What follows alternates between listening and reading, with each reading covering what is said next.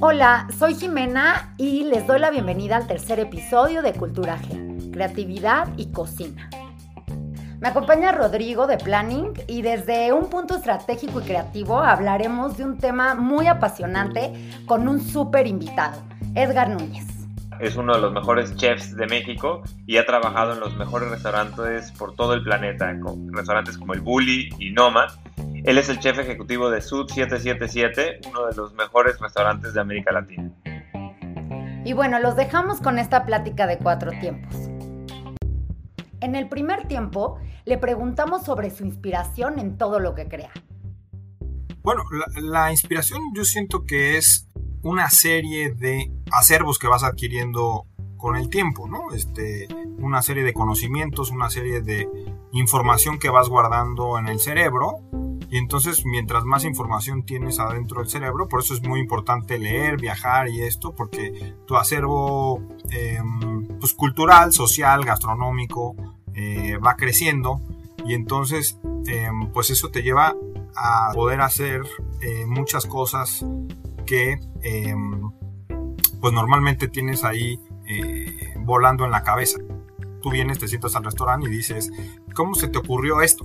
Pero bueno, pues un compendio de trabajo en el cual vas, este, vas haciendo, vas uniendo, vas componiendo y entonces llegas a un, a un punto final mi cabeza empieza a trabajar como con fichas bibliográficas de todas las cosas que puedo tener yo adentro de la cabeza y entonces empiezo a sacar, empiezo a unir y empiezo a, a, jalar hilos conductores de, de, muchas cosas, ¿no? De muchas cosas eh, de mi vida, de muchas cosas de mis viajes, de muchas cosas de lo que viví de niño, de lo que de lo que tengo en el corazón, de lo que tengo en el alma, de lo que del gusto personal, ¿no? Este, entonces como que hay un compendio ahí de varias cosas, pues que la gente le llama creatividad, pero realmente yo creo que es eh, pues un trabajo de muchas cosas que vas haciendo yo la verdad es que no soy de esas personas que dice hoy, hoy amanecí inspirado. Yo trabajo mejor bajo presión que sin presión, ya sabes. Entonces, em, es como, como las plantas, ¿no? O sea, como las frutas. Este, mientras más estreses tú a la fruta, mejor fruta te va a dar, ¿no? O sea, estresarla me refiero a a lo mejor mucho sol y poca agua. Y entonces em, las frutas funcionan, o los árboles trabajan un poquito mejor, ¿no? Yo trabajo un poquito así. También quisimos saber qué otras disciplinas influyen en la gastronomía y cuál es su papel en el proceso creativo. Bueno, lo que pasa es que yo creo que la gastronomía em, comprende muchas disciplinas, ¿no? Este, comprende disciplina, pues, de química, comprende la biología, comprende, comprende, perdona, arte, comprenden mucho las matemáticas, eh, porque pues también es un negocio, ¿no? Entonces, este, pues hacer un plato caro, pues es muy fácil, ¿no? Este, pero que sea eh, rentable, pues no, ¿no? Entonces tiene que ver mucho con nutrición, tiene que ver mucho el medio ambiente, tiene que ver mucho con eh, la ética profesional hacia si está siendo justo con la gente a la que le compras, la que te cultiva las cosas, de si está siendo sustentable a la hora de preparar alguna, algún plato, eh, si no vas a afectar eh, algún ecosistema porque a ti te gusta cierto plato. Yo he evitado utilizar muchas cosas precisamente para no ponerlas de moda y afectar eh, pues algún ecosistema o alguna cosa que no está bien.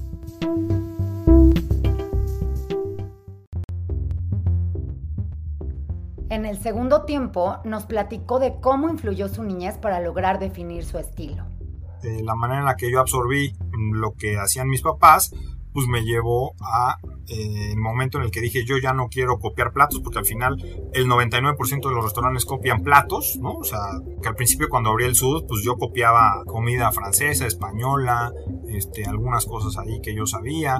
Un día entendí eso, que yo estaba copiando comida y fue cuando dije basta, yo si quiero sobresalir en esta carrera pues no va a ser haciendo sopa de cebolla por más buena que esté, ¿no?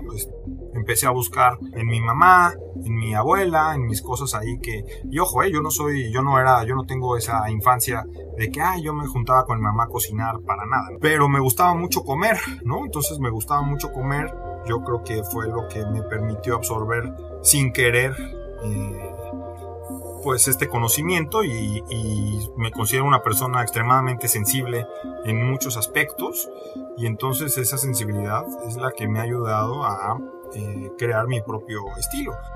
Pues ya que creas tu propio estilo, pues ahora viene el problema de que le gusta a la gente, ¿no? Porque pues a ti te puede gustar, pero pues capaz que a la gente no le gusta. Y también cómo fue en casa donde nació su pasión por los vegetales. Lo que pasa en la mayoría de las casas es que pues si a tu mamá no le gustan las espinacas, nunca cocina espinacas y te chingaste y no conoces espinacas hasta el día que alguien te invita a su casa y comes espinacas y dices, wow, ¿qué es esto? ¿No? Espinacas. Oye mamá, ¿por qué nunca más cocinas espinacas? No, pues es que no me gustan. Puta, pues está, está grueso, ¿no? O sea, hay muchas cosas en el restaurante que a mí no me gustan, pero pues no porque a mí no me gusten no las voy a no las voy a vender, ¿no? O sea, sería como que demasiado ególatra de mi parte decir, este, nada más te voy a dar de comer lo que a mí me gusta comer. Eh, pues sí, mi mamá entonces plantaba ahí sus verduras, sus cosas, y entonces, este, pues te digo, cuando yo andaba en la búsqueda de, de cómo ser un poco diferente a los demás, pues empecé a recordar lo que le gustaba a mi mamá, lo que comía mi mamá, y ahí fue que me empecé a clavar más con el tema de las verduras.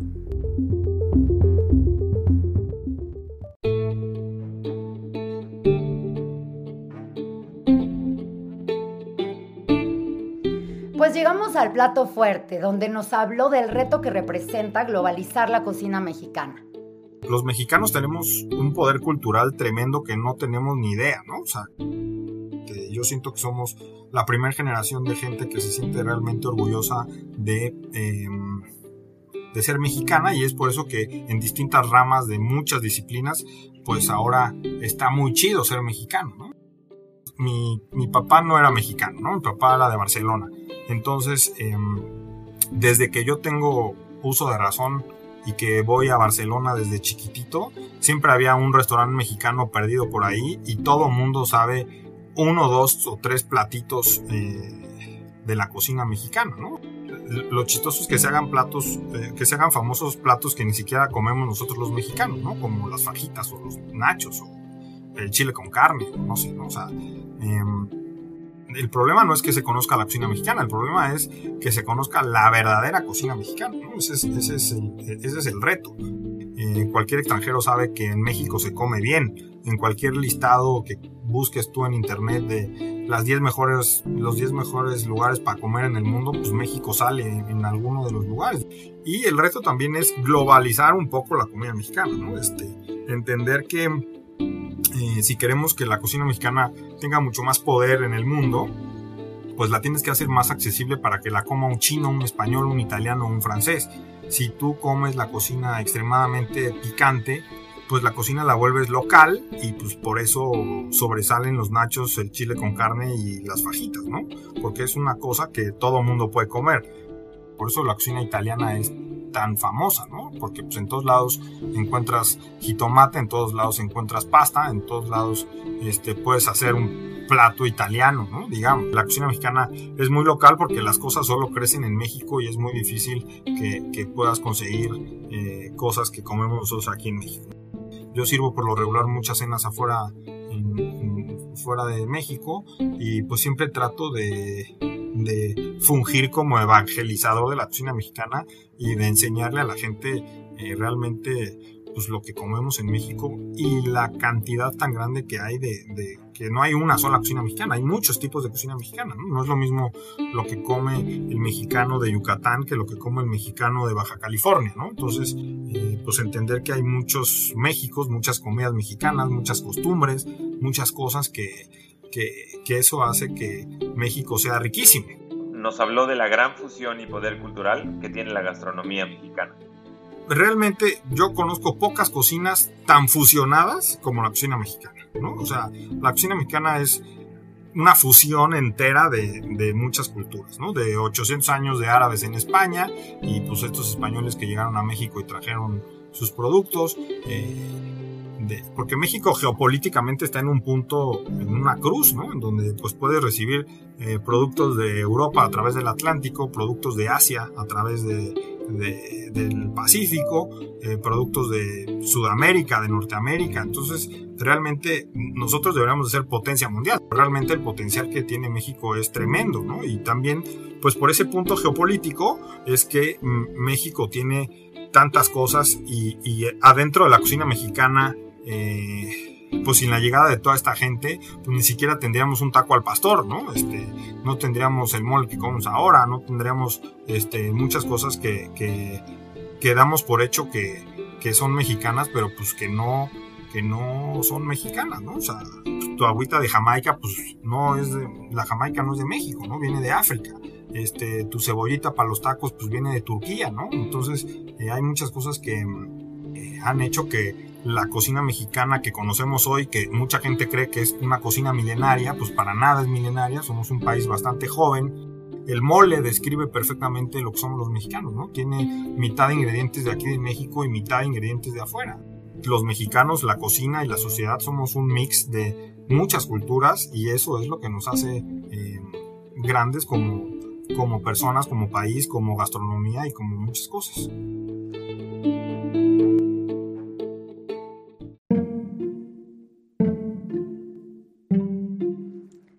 Cuarto tiempo le preguntamos cómo se siente de que Sud 777 sea uno de los restaurantes mejor rankeados en Latinoamérica. Si yo me creyera que soy el restaurante número 58 del mundo, pues ahí estoy jodido, ¿no? O sea, porque pues ni es cierto, ni me creo mejor que otro, ni, ni quiere decir que el uno sea 58 veces mejor que yo, o adentro de la lista de Latinoamérica que que yo sea 17 veces mejor que otros, pues es una tontería, ¿no? O sea, em, te mentiría si te dijera que no me interesan las listas, porque no es cierto, sí me interesan. Las listas nos han ayudado muchísimo a atraer este, gente. La gastronomía es algo de apreciación, no es algo exacto, y lo que a ti te puede gustar, a mí no me va a gustar, o al revés, ¿no? Entonces, em, pues dependes de muchos factores que no necesariamente digan que eres de lo mejor del mundo cuando yo empezaba a salir en las listas, eh, mi papá me decía, a ver cabrón, no te equivoques, que la mejor lista que puedes tener es la de las reservaciones. No te creas tú que porque estás en una lista eh, de los mejores restaurantes del mundo, eres de los mejores del mundo, porque te vas a subir en un tabequito que te vas a caer y es más difícil superar el éxito que el fracaso. a lo mejor mi prioridad, que hoy es mi prioridad, es mi restaurante este, eh, que sea el mejor del mundo, pues a lo mejor al rato pues, prefiero ser el mejor papá del mundo, ¿no? Este, no sé cómo vayan cambiando las prioridades eh, conforme yo vaya creciendo, ¿no? Y cerró con una respuesta que jamás hubiéramos imaginado cuando le preguntamos cuál era su taco favorito. Te vas a reír, pero mi taco favorito es el de arroz con huevo duro, ¿no? Eh, y jalapeños, eso es mi taco favorito. ¿Por qué? Pues porque me acuerda de cuando iba yo, yo jugaba béisbol, entonces afuera de ahí de la Liga Maya había una señora que se ponía eh, en la cajuela de su coche y a mi papá le encantaba ir a comer ahí con la señora, y entonces los sábados y los domingos pues desayunábamos eh, taquitos de guisado y, y pues mi taco favorito siempre fue el de arroz con huevo duro y jalapeño, ¿no? Además, nos comentó qué puede esperar la gente al visitar Sud 77 en esta temporada. Hay callo de hacha muy bueno de Sonora, este, hay un atún increíble de Baja California, el chile poblano está increíble y saqué un arroz de chile poblano delicioso. O sea, lo, que se va a esperar es que los vamos a atender lo mejor posible, van a comer lo más rico posible y, y que los vamos a tratar muy bien.